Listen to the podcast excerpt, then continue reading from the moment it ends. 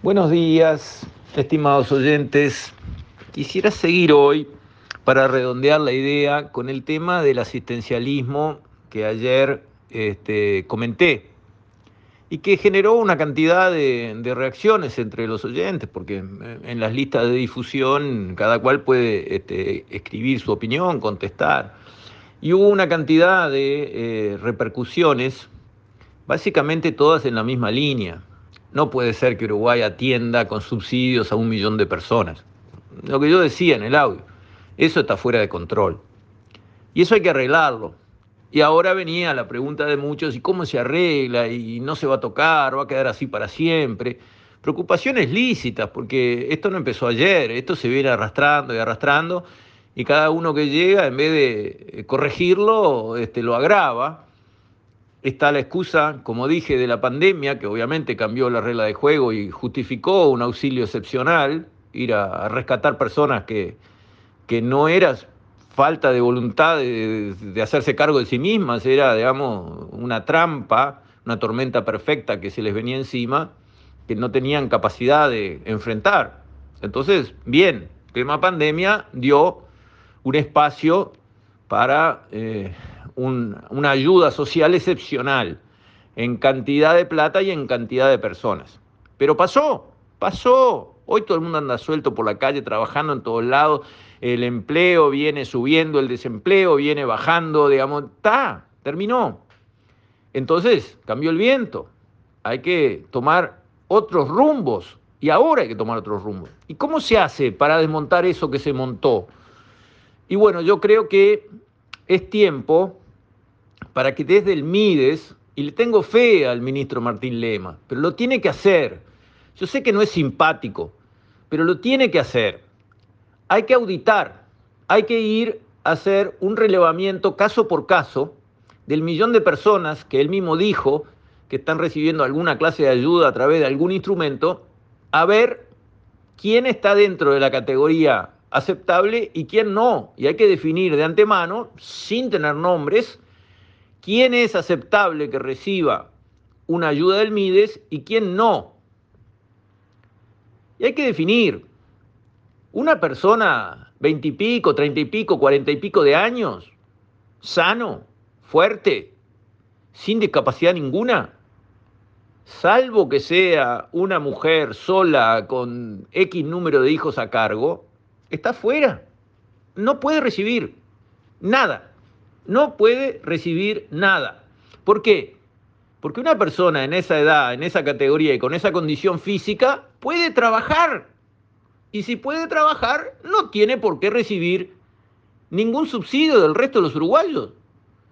Porque hay muchísimos otros uruguayos de esa misma condición que van y buscan un trabajo y lo consiguen. Si no consiguen el trabajo A, consiguen el trabajo B, y si no el C, y si no el Z pero van, agachan el lomo, agarran un pico, una pala o pintan una pared.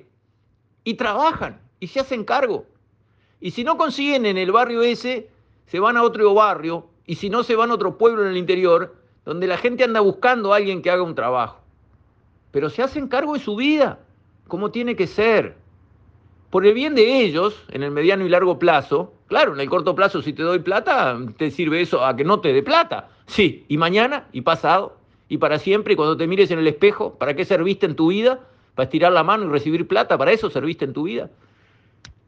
Como dice el tango, la vergüenza de haber sido y el dolor de ya no ser. Eso no puede ser el futuro de una persona sana, fuerte y buena.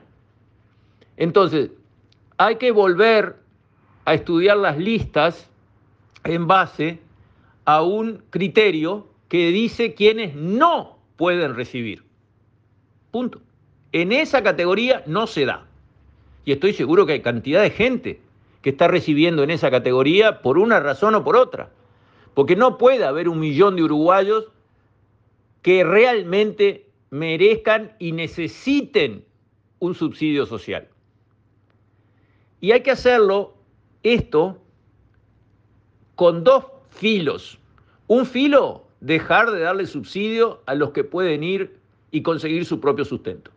De paso, es un empujón para que lo hagan. Porque mientras están consiguiendo algo que viene de arriba, y bueno, la necesidad que es la madre de todos los esfuerzos, no empuja. Tiene que empujar. Entonces, ayuda a que ellos, eh, o por lo menos un gran porcentaje, se decidan y vayan a hacer lo que tienen que hacer, que es hacerse cargo de su propia vida porque están en condiciones de hacerlo. Todos los demás lo hacen y no puede ser que los que se desloman haciendo lo que tienen que hacer tengan que ponerle plata a los que no quieren hacer lo que tienen que hacer y pueden hacerlo.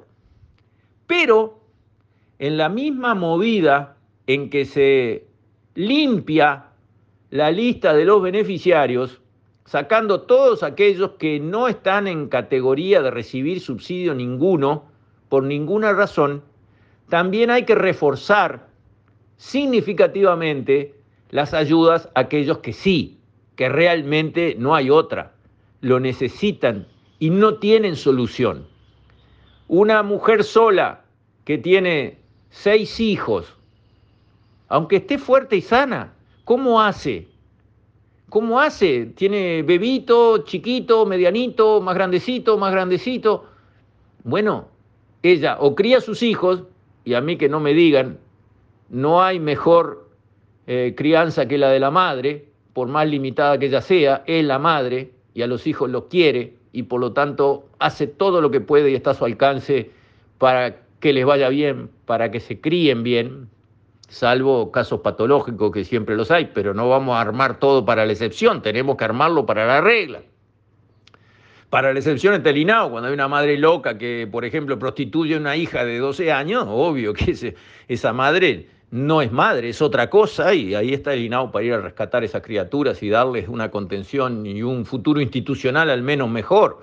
Pero en la regla, en el promedio, en, la situación normal de los casos, la madre es la madre y se desvive por sus hijos. Y eso da un valor a la crianza y un ancla para, eh, el niño que se va este, criando que es eh, imprescindible. Por lo tanto, ahí hay un lugar donde llegar, pero hay que llegar con más.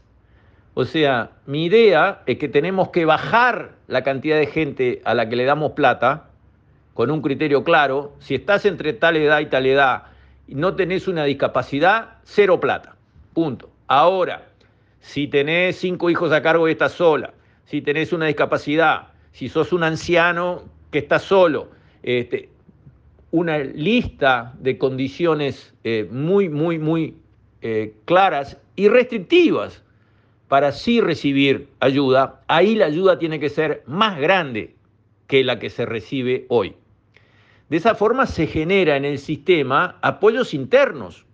Hay gente que como va a recibir más gracias a que otros que no precisan no van a recibir nada, esa gente va a decir, esta reforma está buena, esta reforma hay que sostenerla, no la critiquen, están haciendo lo que hay que hacer. Pero debe ser hecho así. Si nosotros decimos, en vez de un millón reciben 500 mil de ahora para adelante, ¡uh! ¡Qué bárbaro! No, van a recibir X, pero los que reciban van a recibir muchísimo más porque realmente lo merecen, realmente lo necesitan y la sociedad, si no despilfarra en darle plata a los que no merecen y no necesitan, entonces los va a poder ayudar con mucha más potencia. Y ahí se genera el respaldo interno para apoyar este tipo de reformas que son imprescindibles, imprescindibles. Si no lo hacemos ahora, a la salida de la pandemia, cuando empezamos a desarmar las herramientas que hubo que crear y que se crearon y estuvieron bien creadas para ir al rescate de la situación excepcional de la pandemia, si ahora no lo hacemos, se terminó. Esto va a quedar congelado y lo único que va a pasar es que se va a ir agravando cada vez más hacia el futuro. Nadie lo va a poder desarmar si no lo desarmamos ahora, ahora. No tiene que temblar el pulso. Hay que hacer lo que hay que hacer ahora. El futuro del país se juega, se juega ahora o hacemos las reformas que hay que hacer para que este país funcione bien, muy bien, para bien de todos los uruguayos presentes y futuros, o nos mandamos por el tobogán de la mediocridad en que vamos a estar cada vez más embromados, débiles, bloqueados y cada vez más inclinados a caer en las políticas populistas que han liquidado países enteros, sociedades enteros y vamos a seguir a la Argentina, a la Uruguaya, de atrás, más lento, pero en la misma dirección que es funesta. Entonces realmente esto se tiene que ver. El cambio de orientación tiene que romper los ojos, tiene que ser evidente para que cualquiera que mire la sociedad diga, ah, cambió, están yendo en otro rumbo. Sí, exactamente. Tenemos que ir en otro rumbo y eso tiene que ser evidente para todos. Tenemos que hacer la reforma, hay que reformar. Lo que tenemos y cómo vamos para el futuro no sirve. Y la coalición no fue votada para seguir las políticas del Frente Amplio un poco más rápido, un poco más lento. Fue votada para cambiar el rumbo. La pandemia paró todo. La pandemia fue muy bien manejada. Ahora hay que cambiar el rumbo. Hay que hacer cambios. Para eso ganó la coalición. Para seguir como veníamos era mejor votar al frente, porque si voy a hacer un poco más rápido, un poco más lento lo que otros dicen que hay que hacer, entonces voto a los que dijeron desde el principio que había que hacer eso. No es ese el partido en el que estamos. Entonces, bueno, los uruguayos de a pie, que queremos un Uruguay mejor, que entendemos los fracasos conceptuales y prácticos de las líneas asistencialistas que siempre están haciendo populismo y sacando a unos para repartir a otros a, la marchanta, entre medio quedando, por supuesto, porque empezamos a ver la plata que ponemos los uruguayos con la plata que les llega a los pobres en la otra punta, empezamos a ver las catervas de miles de funcionarios públicos, ONG, etcétera, etcétera, etcétera, que hay en el medio, decimos, pero ¿a quién estamos alimentando? ¿A los pobres que realmente están en situación desesperada y necesitan? ¿O a toda esta barra que está acá que anda bárbaro y que podría andar bien en este trabajo o en el trabajo de al lado, porque son sociólogos, psicólogos y cantidad de profesionales de 50 especialidades que pueden trabajar en cualquier otra cosa perfectamente, que bueno, empezamos a ver las direcciones de esto, direcciones del otro, el asesor del director, la secretaria del director, el chofer del director, el celular del director, el auto del director,